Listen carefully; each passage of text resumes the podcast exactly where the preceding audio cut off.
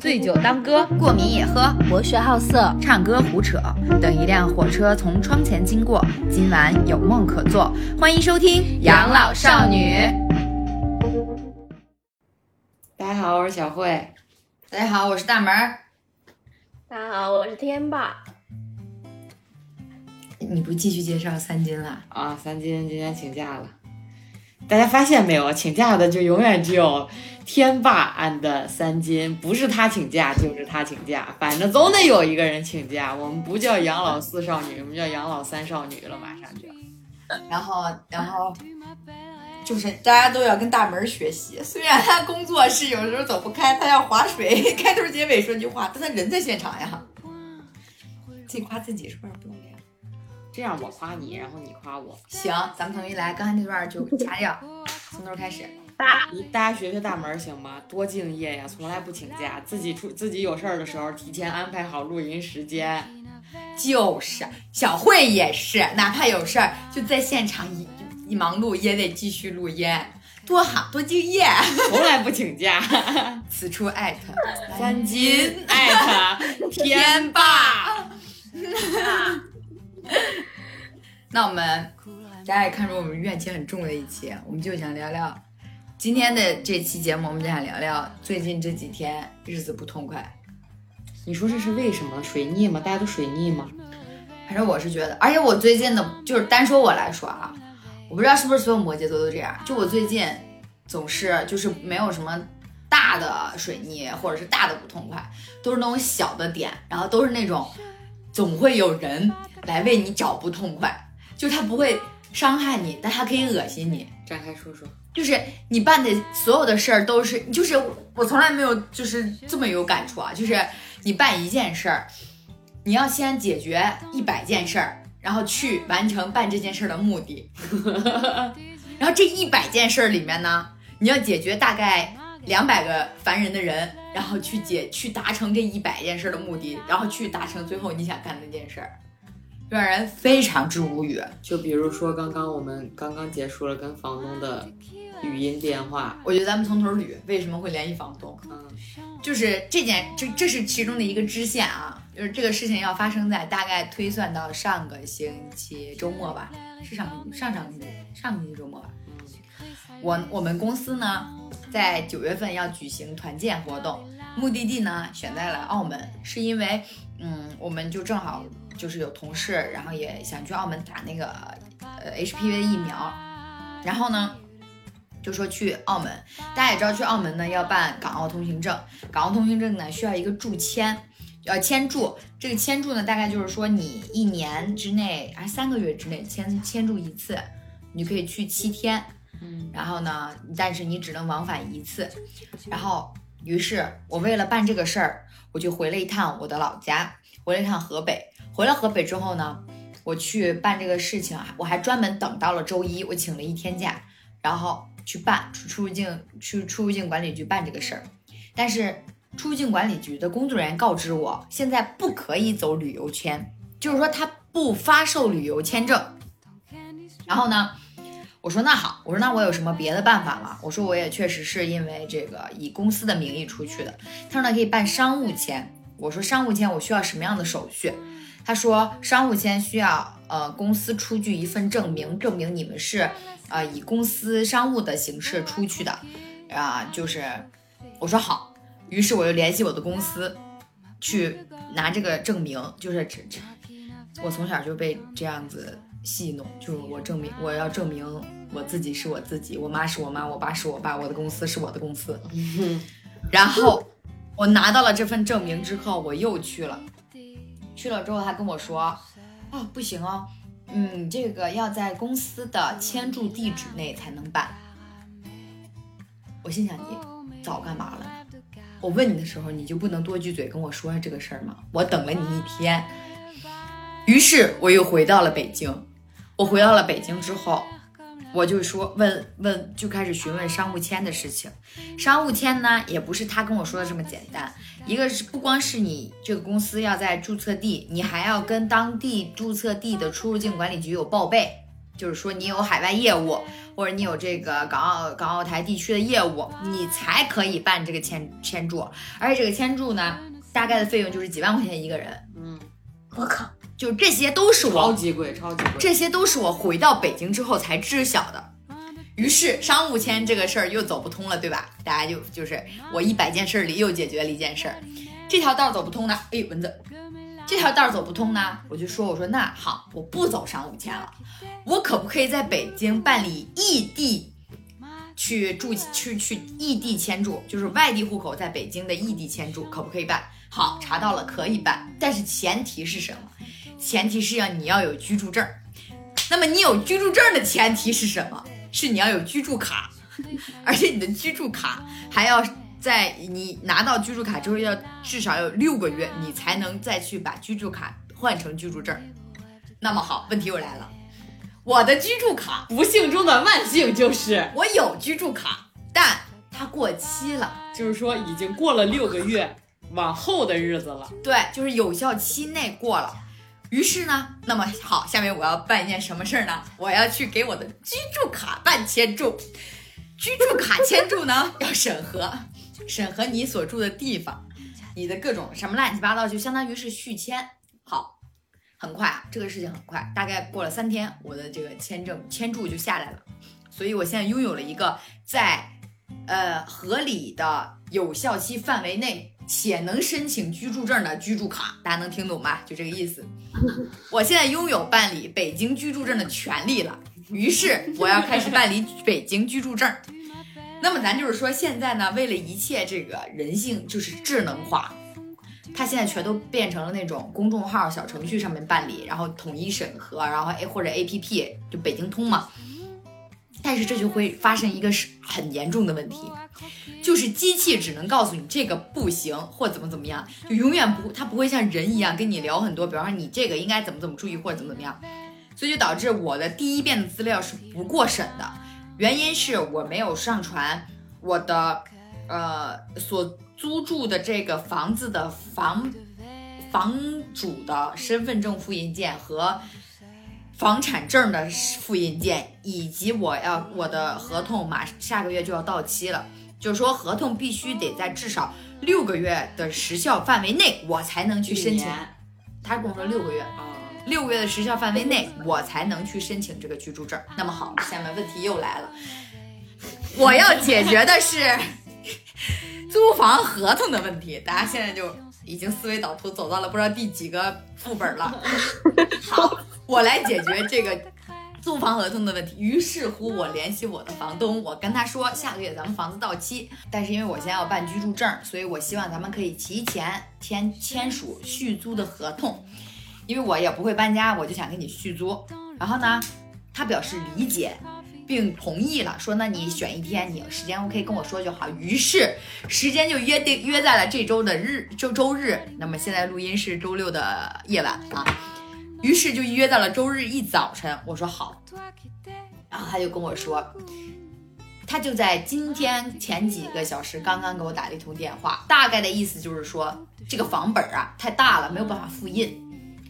那我于是乎我就跟他说，我说是房本太大了，没有办法复印，我也不知道怎么解决，毕竟咱也没有房本，我也不知道房本长什么样。嗯我说那能不能，咱最起码知道一些技术问题吧？我说能不能等比例扫描缩放一下，看看能不能放在一张 A4 纸上？他说他找的复印店儿都是一些小店儿，现在能开门的那意思，反正就是说他办不了这个事儿。我说那这样，我又为为他提供了一个思路，我就是永远在开创新思路。最近啊，我说这样，你呢拍一张照片儿，你把照片发给我，我直接上传审核，应该也行，就相当于是给原件拍照嘛。对，他说那不行，我不可能给你原件的照片。好，我也表示理解，毕竟是吧，防人之心不可不可无。我说行，他说就算是我给你复印了，你上传完了，我也要把复印件拿走。我说可以，这都没问题。然后呢，他就说，然后他就开始了，他的脾脾气非常不好，开始跟我装可也不叫装可怜，还是我不懂是泄愤还是在干嘛。他说我为了你这个事儿，我今天都跑了好多个店儿了，我就我就怎么怎么样，怎么怎么样，就去跟我一大通的抱怨与就是到不了辱骂，但是他很凶。我就说，我说那哥，您看这个事儿，您打算怎么解决？我配合你就行了。我说是，毕竟咱办居住证嘛，咱办居住证，咱不是为了办港澳通行证的签注嘛，是不是？这不都是有一切都有原因的嘛。然后呢，他说，他也不跟我说他想怎么解决，他也不说他接不接受我的意见啊，反正就是说就就不也不说也不说别的，那意思就是说你造成了我的困扰，那我就我我还得很抱歉。然后呢，我说我我说啊好，我说那个，我说那我又我又给他提出了一个解决方案。我说那这样，我说明天您拿着照片来，咱们不是见面了吗？你把照片发给我，我当着你的面上传，上传完之后我当着你的面删掉，可以吧？不留痕迹。他犹豫了一下，嗯啊，他就没有下文了又。我去。最后好像是妥协了，好像是妥协了，好像说那啊那明天再看吧。然后后面重头戏又来了，我他又为我提供了一个新的问题，他说你我要涨房租，嗯，他说这样我明天可以去，但是前提是你得烦死了，我永远都是办一个事儿都有前提，你知道吧？就但是前提是我要求涨房租，你能同意？我就去，你要不能同意呢，我也不跑这一趟了。我明天还得带孩子看病去呢。有病吧？是啊，要去看病嘛。然后我说，我说那个，我说，我说，我说是是是，我说，然后呢，咱就好说好道。我说这个疫情也不容易。他说是，疫情你不容易，我也不容易。好，又扳回一城。我说我们很让您省心，我们也不给你找麻烦，是吧？我们能自己解决都自己解决，是吧？也知道您住得远，然后怎么怎么样。他说啊，是。然后又跟我说，但是你看你那个什么，你这个各种维修什么的，我是不是都帮你解决了？哎，你说洗衣机坏了，我是不是也给你换了？然后怎么怎么怎么，就是说他对我们的非常好，然后怎么怎么样的，然后各种，然后就总之就是脾气非常差。就我我呢，我生气的点不在于你要涨房租，我生气的点在于你可以好说好道的跟我正常的沟通。就为什么就现在人就没有正常说话这一个选项吗？就要么就是就是就是就是就一一一顿就是突突突突突突突突跟机关枪一样，你都插不进去嘴。我就我都不明白，我就想我就想办一个港澳通行证的签注，我做错了什么？这件事情从上个周末一直到这个周末，整整一个星期，我感觉我身边我目前在处理的所有事情都是在。为第一件事情，我要办一个港澳通行证的签注而服务，折磨了我一个星期了，到目前为止还没有停止哦。明天早上，我的房东将会来到我的房门前，与我进行一番交涉和签合同。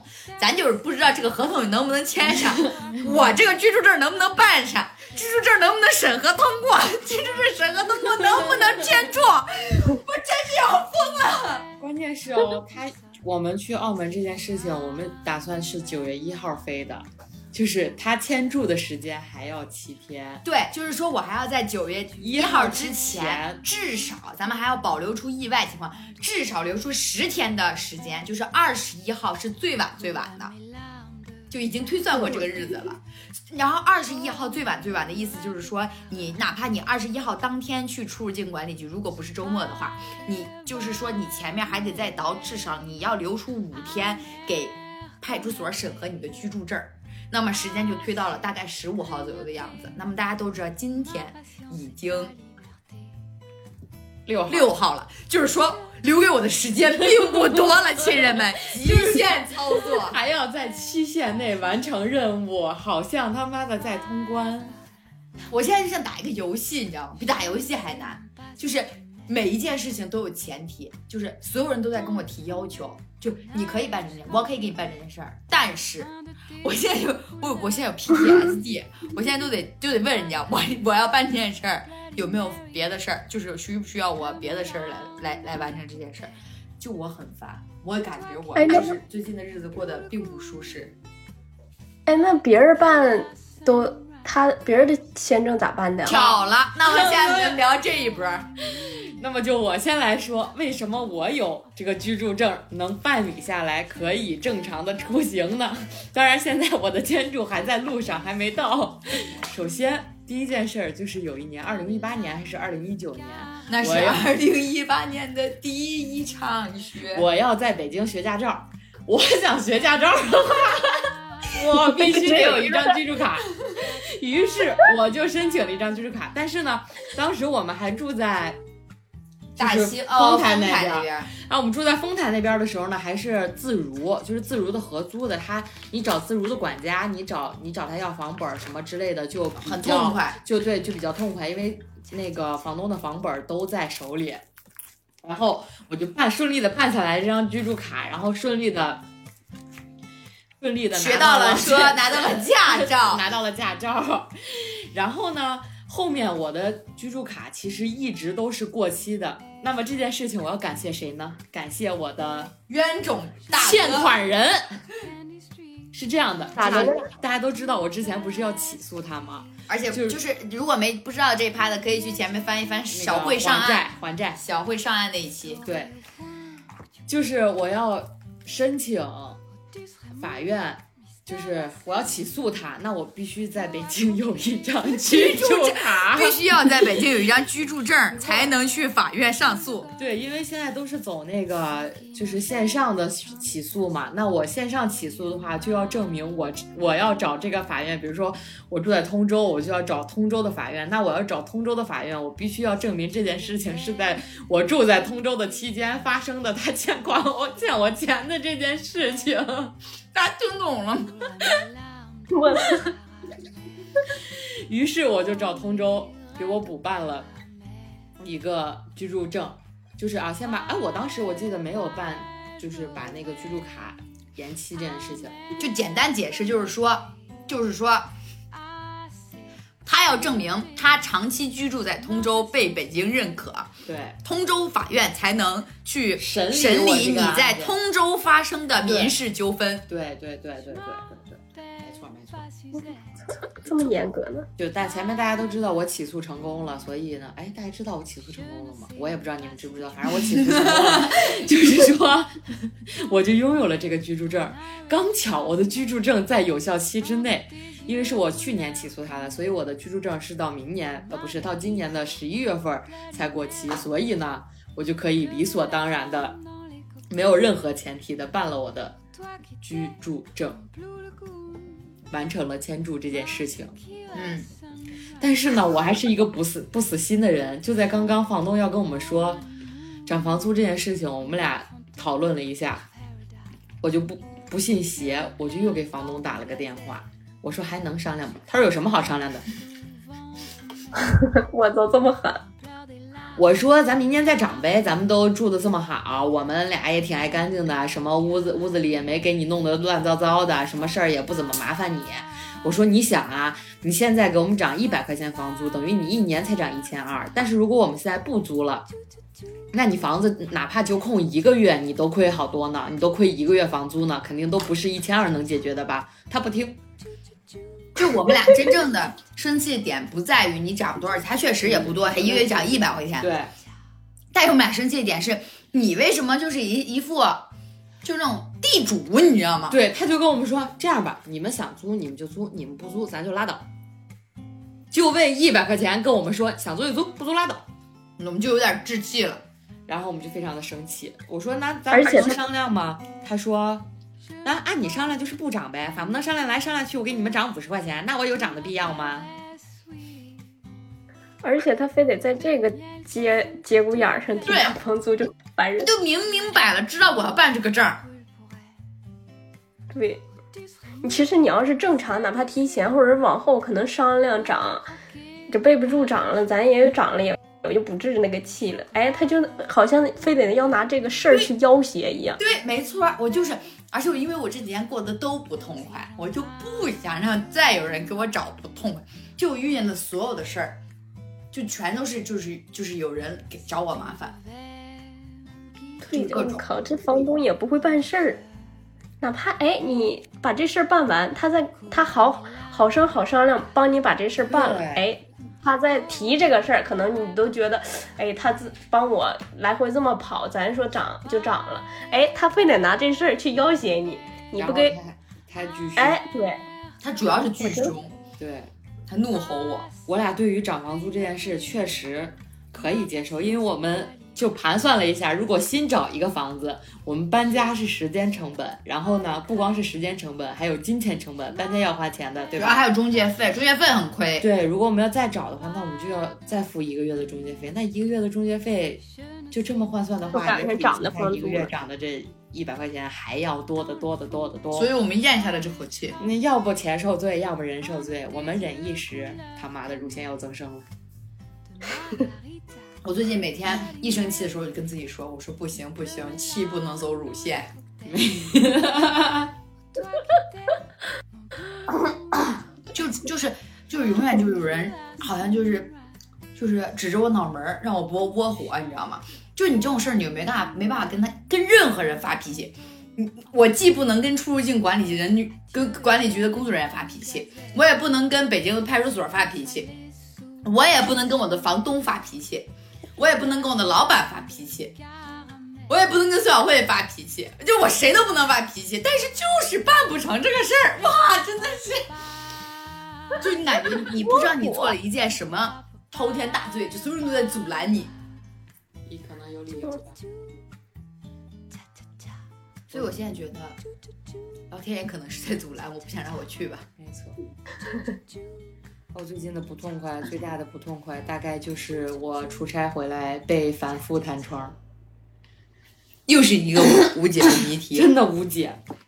我刚去的时候，我去的那个区，它没有任何的风险街道，就是我去的那个地方是绝对安全的。且我去了之前，我就问我的书记，就是我们居委会的书记，我有他的微信，我就问他，我说如果我现在去那个区的话，我回来要怎么办？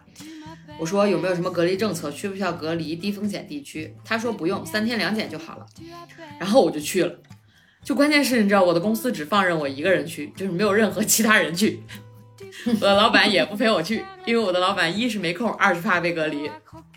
然后我就自己去了，去了之后去的时候高高兴兴，然后来接我的那个同事，他看到我说，他说我当我看到你一个人拎着行李箱出现在我酒店楼下的时候，我觉得你巨像一个孤勇者。很接切。然后上去之后，我们俩就怒干了两瓶啤酒。然后我回来的时候，还是一切很开心、很完美。我只需要三天两检，落地我就我就我就检了一次，然后中间隔了一天我就没检，我就打算第二天去检，因为三天两检嘛。但是我是第二次我就被弹窗了，对吧？嗯，第二天的时候，我就被莫名其妙的弹窗了。我心想，这是为什么弹窗呢？然后呢，书记就说，可能是因为就是没有连着做，然后我就去做了。做完第过了三天两检的时间之后，我就拿着我的两次核酸去找居委会，他说，啊，你这可以了，没问题。然后就把弹窗给我解了。解了之后，好巧不巧，我快乐了一天，快乐上班，快乐出行，快乐健身。然后呢，我突然发现，我有一次去上班，然后我们公司那个门可能要进一个超市才能进去，我他妈一扫码，我操，弹窗三，我整个人都傻了。我心想，我不是已经啊、三天两检都过去了吗？然后我就又给我的社区打电话。我的社区跟我说，你去的那个地方有一个街道升级为中风险了，现在没办法，就只能按照中风险来管控，你就只能在家隔离七天，然后你的码自己就变了。我操，你的码就自己变绿了。然后我就跟他理论半天，我说我已经回来了，且我已经三天两检了，我已经按照咱们的政策非常乖乖的做到了我需要该做的事情，为什么他突然升级了，我又突然被被被流掉，被弹窗？他说：“那这个我也没办法，巴拉巴拉巴拉巴拉巴拉，跟我解释了一通。然后我就冲他疯狂输出，因为在当时我还不知道那个地方真的有一个地方是中风险了。嗯，但我确实很生气，是因为就是我已经按照你给我的政策指示执行了，但是你还他妈的弹我。而且你就感觉有点为了关人而关人，就是咱就咱就说的难听点儿，对，他都回来快四天了吧？第五天，不还要他还让你待两天嘛？就对您第五天了已经。第五天了，然后还让我回家隔离两天。请问这五天他他所走过的地方，咱说要有事儿早有事儿了吧？啊，然后他还让我，就是还要给我安排了一次上门核酸，然后我就乖乖在家里又待了两天上门核酸，然后很离谱的是，我的第六天，我的码突然变正常了，我就心想，那我是不是可以出门了呢？但是我也没有出门。第七天又绿了，又又又黄，又又那个什么，又又弹窗了。看着自己码绿了，高兴的那一天之后，我的码又弹窗了。又因为啥？呃，我心想算了，我认命吧，我就在家又待了两天，就是待到了他说的那个日子的最后。然后在我能出隔离的那天晚上，他说到时候晚上过了十二点，你的码就会变正常。我说好。然后我就等等等等等，我就一快到十二点的时候，我就在疯狂刷我的健康宝。然后呢，过了十二点之后，我还是依旧在刷，但我还是看它没有变，就是没有变正常，我就。继续刷，继续等。我心想，等等总可以了吧？等到深夜两点钟，我的码还没有变绿。我一气之下，我就给书记发发发微信，书记居然回你了。嗯，我说我的码还没有变正常。书记说，你哎，他怎么说的来着？反正他就他就安安抚了我一下。就是我冲他发了这么多脾气，他还冲我安抚了一。他人好好，他还安抚了我。他说你别着急，应该马上就要绿了。我这边给你查查。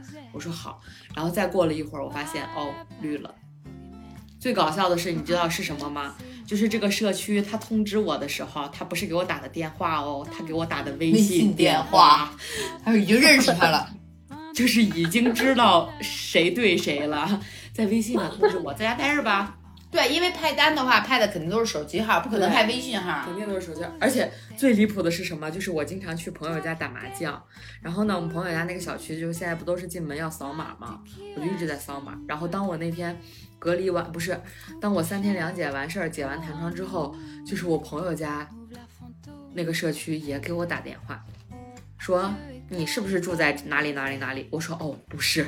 他说：“哦，我们是哪哪哪哪个居委会的哪个社区的。”他说：“你是不是去过上海？”巴拉巴拉巴拉。我说：“啊，是对，没错，我已经按照他们的政策执行了。我有如惊弓之鸟，你知道吗？我生怕他再给我来一遍。”说：“啊，行，那我知道了，没事儿了，因为我接到了你的大数据派单，所以我就只能给你打电话确认一下。”我说：“嗯，好的。”然后就挂了。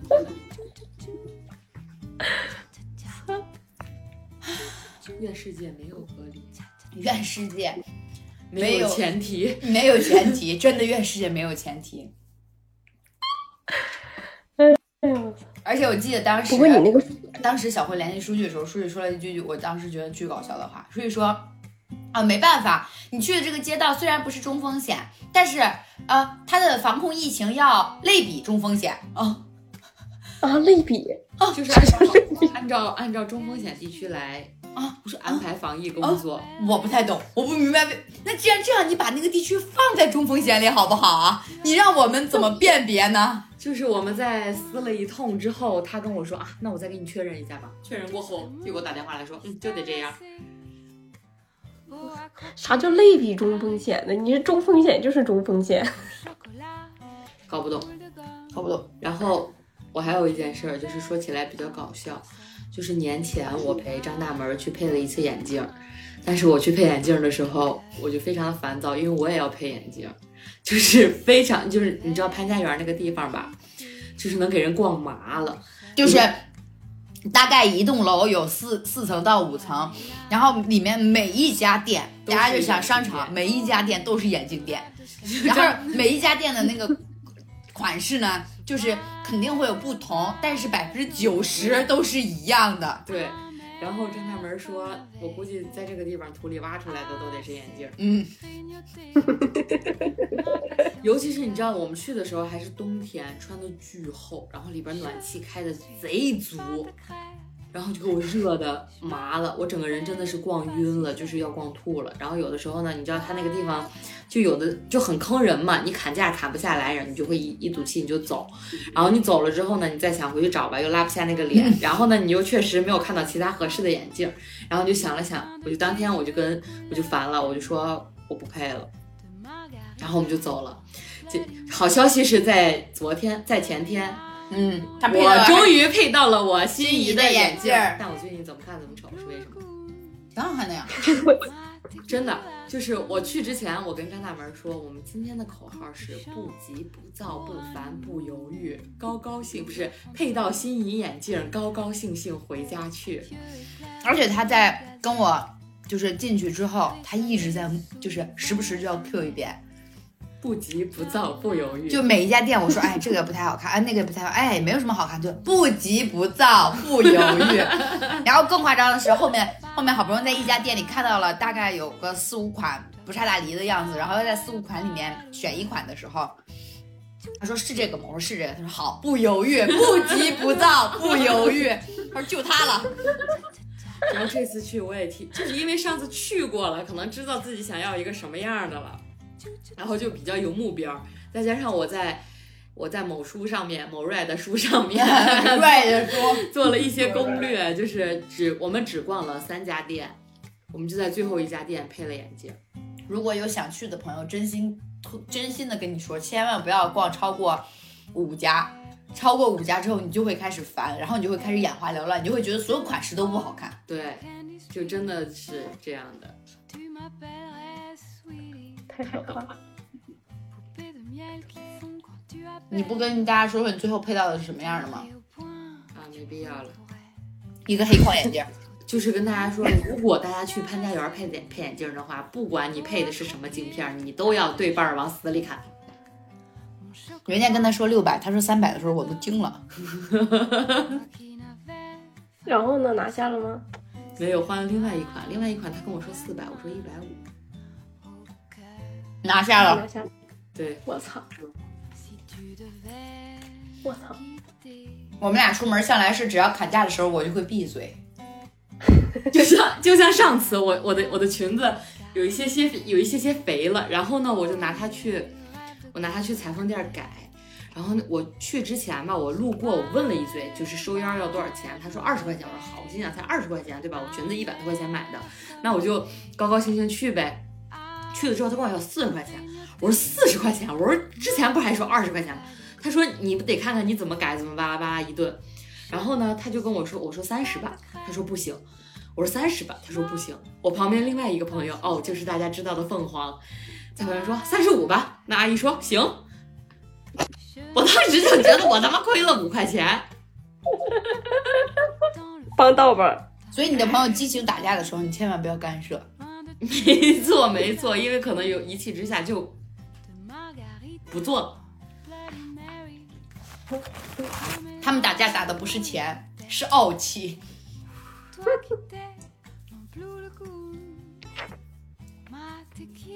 但是这件事情还有后续，本来不想说的。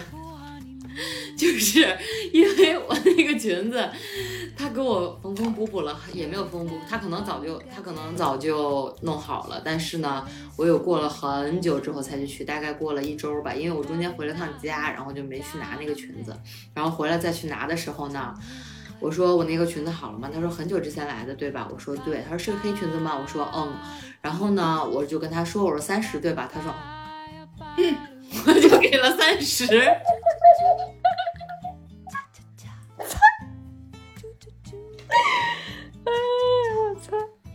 多多少少有一些机智在身上。没错，我听到的时候又惊了。生活呀，全是经验的。没错，因为它是一个就是很小的一个店铺，而且是那在那种黑不隆咚的胡同里的那个，就是一看就是没什么房租啊那种，就一个大姨在那儿孤苦伶仃的赚钱。那你还不愿意给人那五块钱？关键是他刚开始跟我说的二十啊，你还就得亏十块。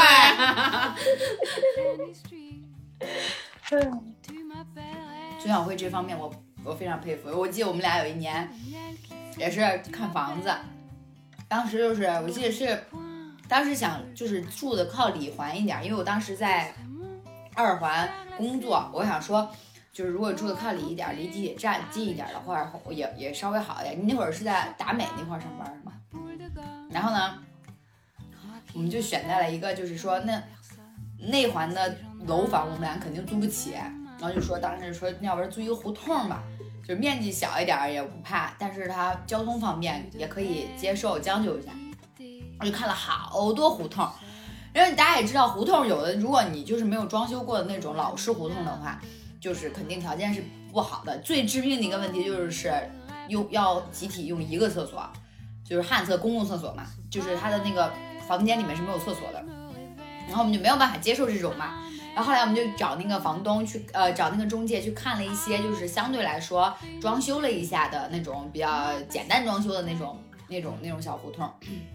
然后就在我们在我们在哪儿啊？好像是在，嗯，那叫什么来着？就那个小吃小吃的那金桥不是不是，就那那一溜儿有好多小吃，东四。那条街。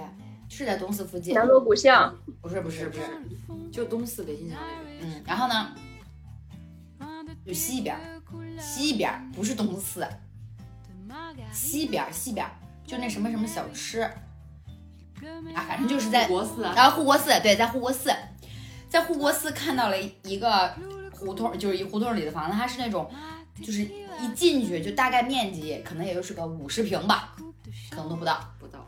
四十平吧，就是一进去是个非常小的洗，就是洗手间，然后洗手间旁边是一个非常小的厨房，也不能算厨房，就厨房跟客厅在一起，就是只是有一个电电磁炉类似那种。然后，但是它有点像 loft，它有楼上，但楼上就是属于一个只能睡觉的情况，就是连人都站不直那种。它应该是中间自己隔的，然后还带一个天台，哦，那个是在北新桥那儿，是吗？是北是北新桥。新桥那儿。当时唯一吸引我们的就是那个天台，对，因为我们觉得天台特别爽，就是夏天的时候两个人在天台上，就是可以喝点酒啊，看看星星啊。虽然有蚊子，但是就觉得特爽，就是浪漫主义情怀啊。然后呢，当时我我当时情况就是我给大家简单形容一下，我孙晓慧和中介我们三个人在一个漆黑的夜晚，数着星星，在天台上聊这个房租的问题。然后呢，我忘了当时中介给出了一个什么价钱，反正大概就是说，咱们举个例子啊，四千吧。比方说四千块钱，然后孙晓慧当时给人回的是，比方三千二，呃，像是你能回出来的价啊，三千二，然后我就在旁边跟了一句，啊，三千五吧，还是个三千八呀。这个事儿就就当天大家肯定想到了，就没谈拢嘛，没谈拢，我们就说我们再回去考虑考虑，然后呢，再再看看别的房子什么的。然后在回去的路上，孙晓辉记对我进行了深刻的教育。他说：“如果你不能打架，那么我下次打架的时候你就不要讲话。”我就我就一直贯深入贯彻落实到现在。真的，我去配眼镜的那天，我打架的时候一句话没说。我拿起镜框问这个好看吗？他说好看。我说那个好看吗？嗯，差点意思。这个好看吗？好看。我说啊，行，那这两边挑一个。我拿出来五个眼镜，他都跟我说，来吧，咱们一个一个戴，然后一个一个跟我出主意，然后直到我打架的时候一句话没说。乖巧吗？既吃既打的孩子，我逗死我了。是因为我真的不会打架，所以我觉得那既然我这不是我的长相，那我就反正有人干这个事儿就行了。我也不行。天霸最近有什么糟心事儿吗？哈，一说糟糟心事儿，就是咱还需要叹口气。该死不死的，哎，不是前一阵儿我发了个小红书嘛，说我自己不小心当了一回那个地铁咸猪手，嗯，我现在得到了报应。嗯被咸猪手了。哎，对，虽然我那个是不小心的吧，不小心碰了一个男生的屁股，你先说说怎么不小心碰上的？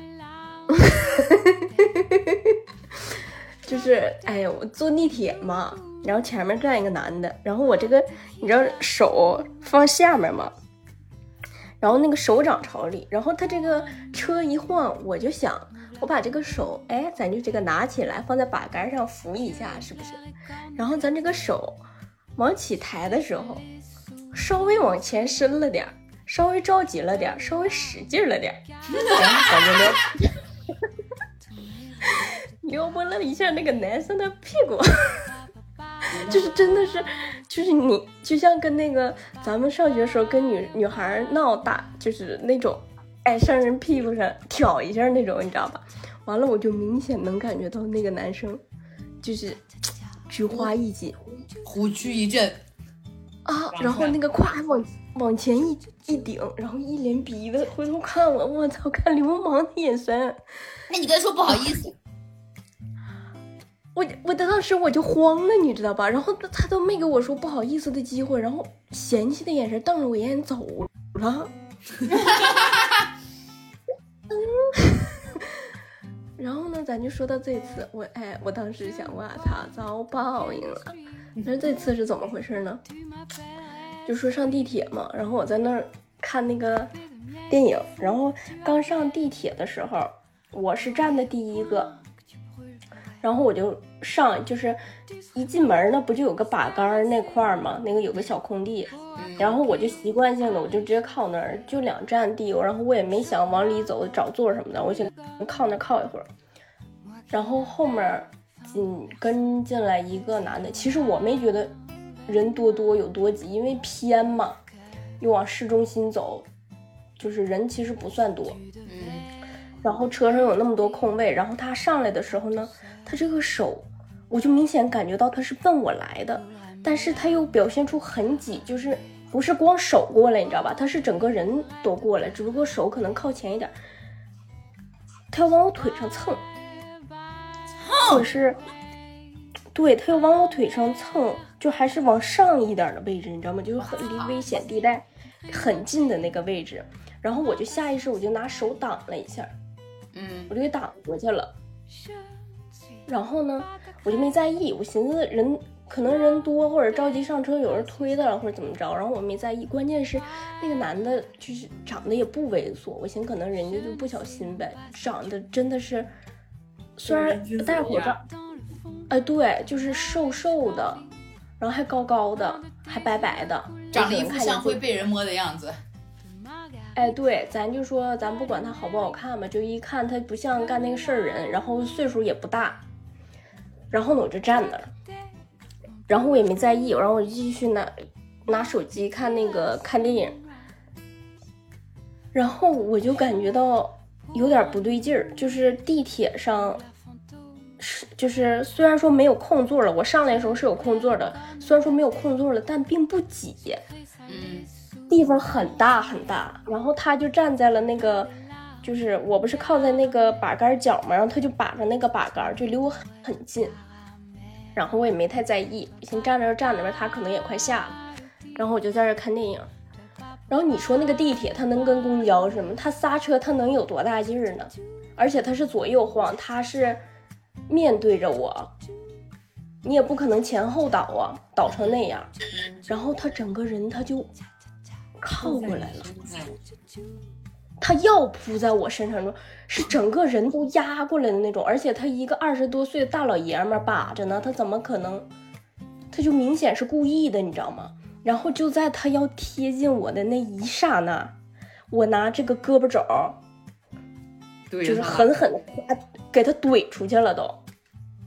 可以，我老狠了，我都能感，干得漂亮就是他他的那个肚子在触碰到我胳膊肘的一瞬间，我咵我就给他怼回去，我老使劲了，然后我就从那个缝里，对，然后我就从那个缝里我就钻出去，我他妈现在最后悔的，我这一路肠子都悔青了，我没当众用最脏的话骂他，一看这种这种人，他就是他不是那种，他就胆小。我跟你说，骂他，他这辈子我都感觉他都不带敢再下手了。我他妈就是没骂他，我肠子我都我只给了他一下子，然后那个就是门口那块中间那块不是还有个柱吗？有个男的直瞅他，可能知道是咋回事儿。然后呢，他下一站他就下车了，然后我就觉得他应该不是那站下，他可能有点害怕了，他社恐，然后他。社死，啊然后他。他就赶紧下去跑了。我操，我们真的以后碰着这种事儿，姐妹们，咱就大声就骂他，让全世界的人都看着他。对，救人的不是我，我哎呀，我真的，我到现在我的肠子都悔青，我没骂他。我这一道儿我都能写一个一万字不重样的骂人小作文了。我跟你说，咋骂的，花样骂，我跟你说都，哪怕不带脏字儿我都能骂。我估计你也是没反应过来，啊，对，当但是但是如果大家遇见那种，就是一看就是也不能说礼貌缺，就是如果在就是不太安全的情况下，还是不要激怒对方。我觉得啊，嗯就是嗯，对，但还是要分情况，现在地铁这种你就骂，对，因为人多，因为人多，但你又怕他人但你不能跟他一起下车。他带不了刀，没事儿，地铁安检不让过。这么一说，比公公交安全，对，公交上咱们就怂一点啊。对，地铁上一般都还行，而且你只要注意一点，别跟他同站下，别让他跟踪就可以。嗯，而且就算他跟踪，咱就是说你就直接他不怕报警吗？咱都我都没报警。嗯就咱就说说机灵着点儿，你在那个骂完他之后，看车门马上要关了，你冲出去，他下不来，你就快跑。给他给给他反应不及的数时，那个反应就是措手不及的一个时间差。嗯，对，然后那个，然后我就，呃，当时正好跟别人聊天吧，我就直接跟一个人说了，他说他还被拍过裙底，我操！然后还是在大街上，我操！我操！然后他说他当街他就骂了，然后说那个人就跟假装没听见似的就走，哎，我就不明白，咱爽啊是咋的呀？可能有快乐吧。我也不太明白。哎，我他妈就说咱找个女朋友不好吗？再不济，咱出去，嗯，对，嗯，对，或者那么多软件儿，是吧？他可能就是享受这种对，刺刺激。对，那时候我还看，好像网上好多报说，有时候干这种事儿的人其实都有女朋友。没有其他糟心事儿了吗？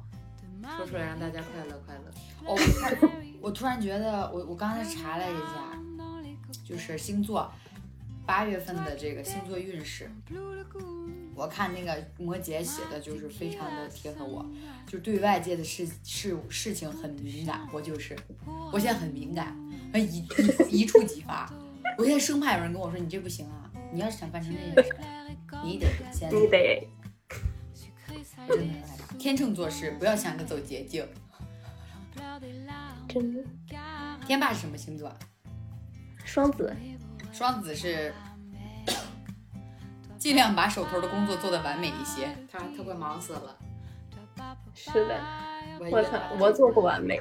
他他都说他没空。到底要怎么样才能才能摆脱呀、哪个寺庙防水逆呀、就是，哎，对我还想吐槽一下我们新招来的同事，说到这块儿就有点让人想兴奋了呢。那我可不困了。呃，我们因为之前裁人裁特别多嘛，然后后来又走了，领导也走了，然后就新招过来一个，新招过来是想往呃就是小组长或者统筹这边做一点。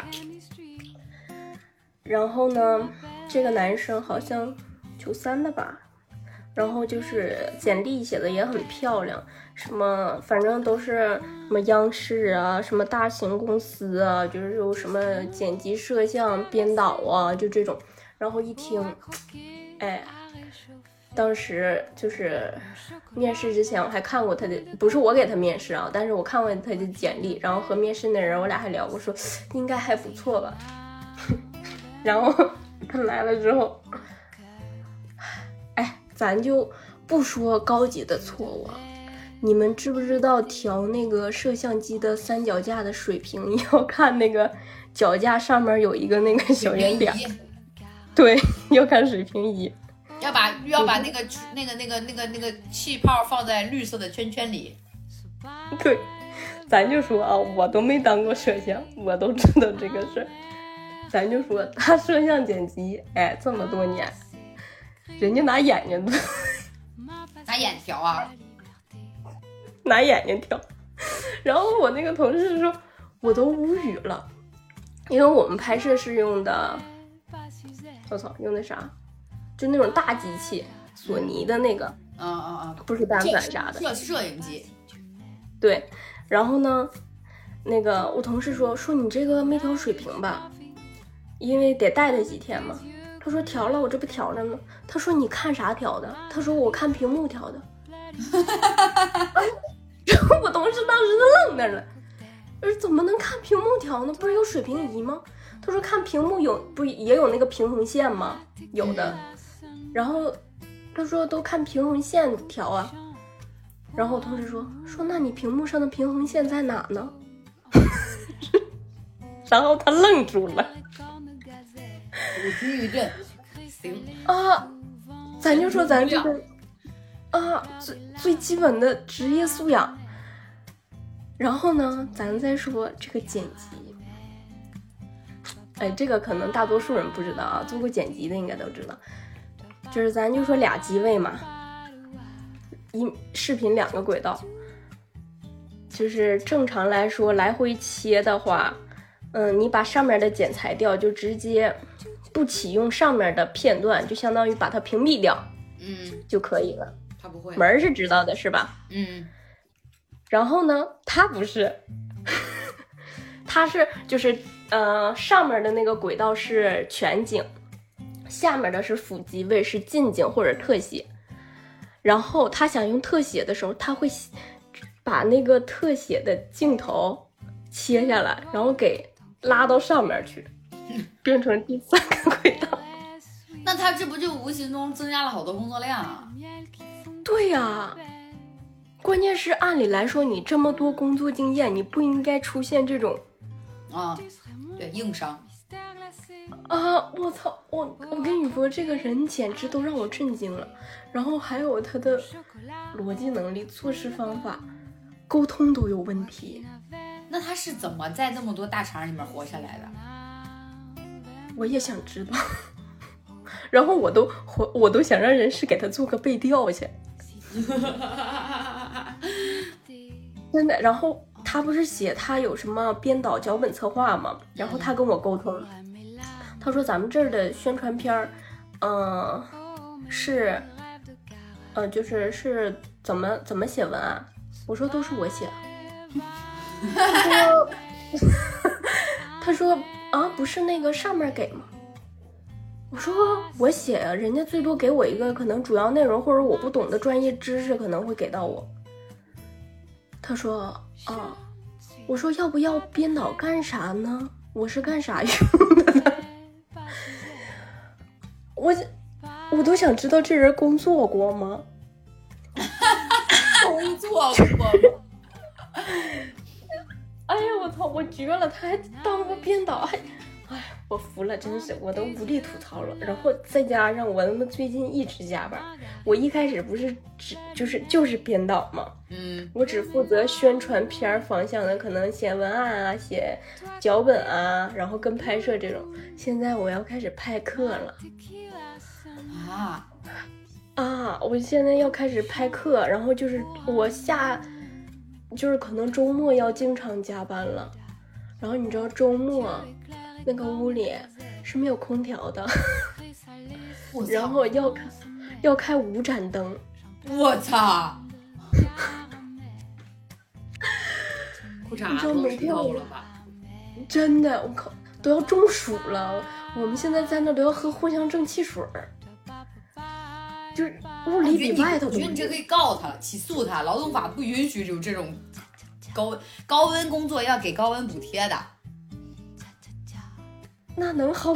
你关键是这个冤种每天地铁俩小时，对呀、那是单程啊。你在地铁上多做做强冷，攒攒冷气儿。有一个冷，整一个自己整个冷气收集机。太扯了，你这，你这现在你现在这工作时间简直就快成零零七了。对呀、我们稍微加会儿班，我在家都待不到八个小时，救命！你每天早上几点出门？七点。我操！我操你明天要加班吗，姐姐？明天不加班儿。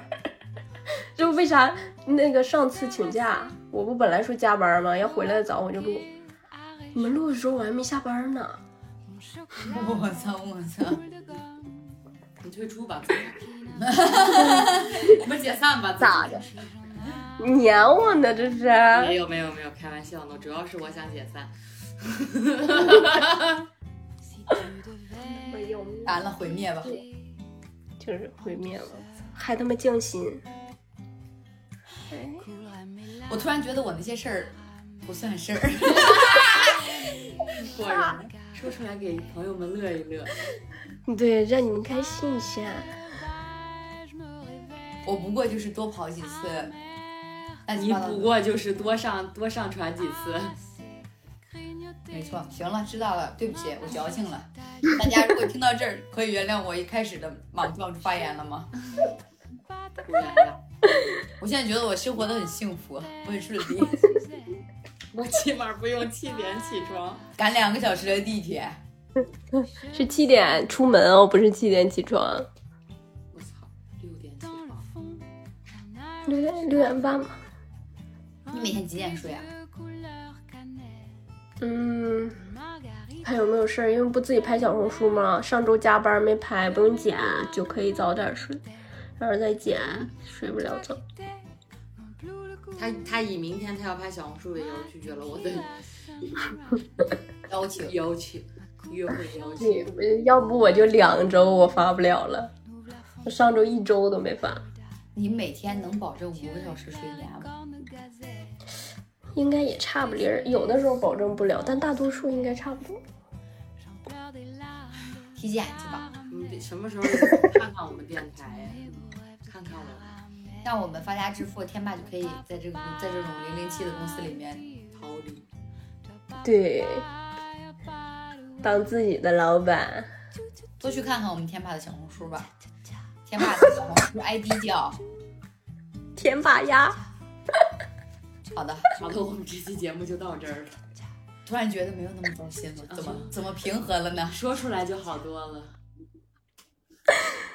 哎，愿大家的生活顺风顺水顺财神。后面那个我忘了。拜拜。硬核结尾。如果对我我再加一句，如果大家想看我们别的并播出平台的话，可以去关注我们的微博置顶的第一条，然后也可以加我们微博置顶里面的小客服的微信，然后这样可以进我们的听友群，跟我们一起在线沟通。来啊来啊，等你们。那我们这期节目就是这样啦，下期节目再见，拜拜。拜拜。